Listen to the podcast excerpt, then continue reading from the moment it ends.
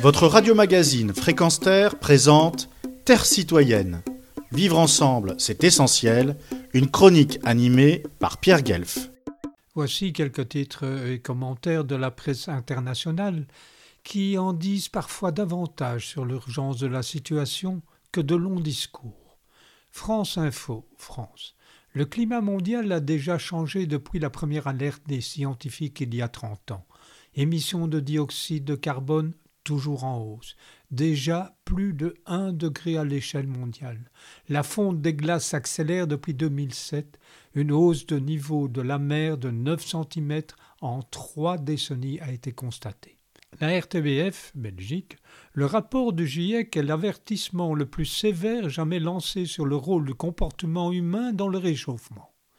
Libération, France, extinction, pénurie d'eau, exode, l'alerte apocalyptique du GIEC sur le changement climatique. La vie sur Terre peut se remettre d'un changement climatique majeur en évoluant vers de nouveaux écosystèmes. L'humanité ne le peut pas. The Guardian, Grande-Bretagne.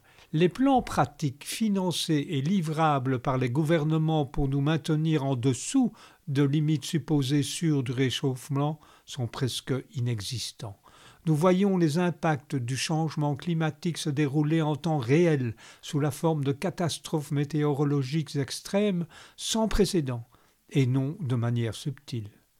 La Repubblica, Italie, le rapport de l'ONU précisera que l'urgence climatique est la faute de l'homme et que le temps d'arrêter le réchauffement climatique est compté.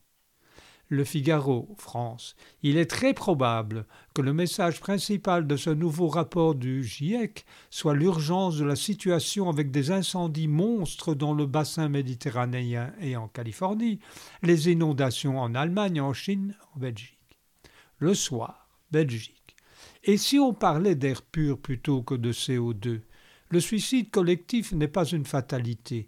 Il y a enquisté dans l'esprit de l'homme moderne l'idée que la Terre lui appartient, et elle a participé à l'indifférence que nous créons. La communication climat est trop globale, pas assez ciblée.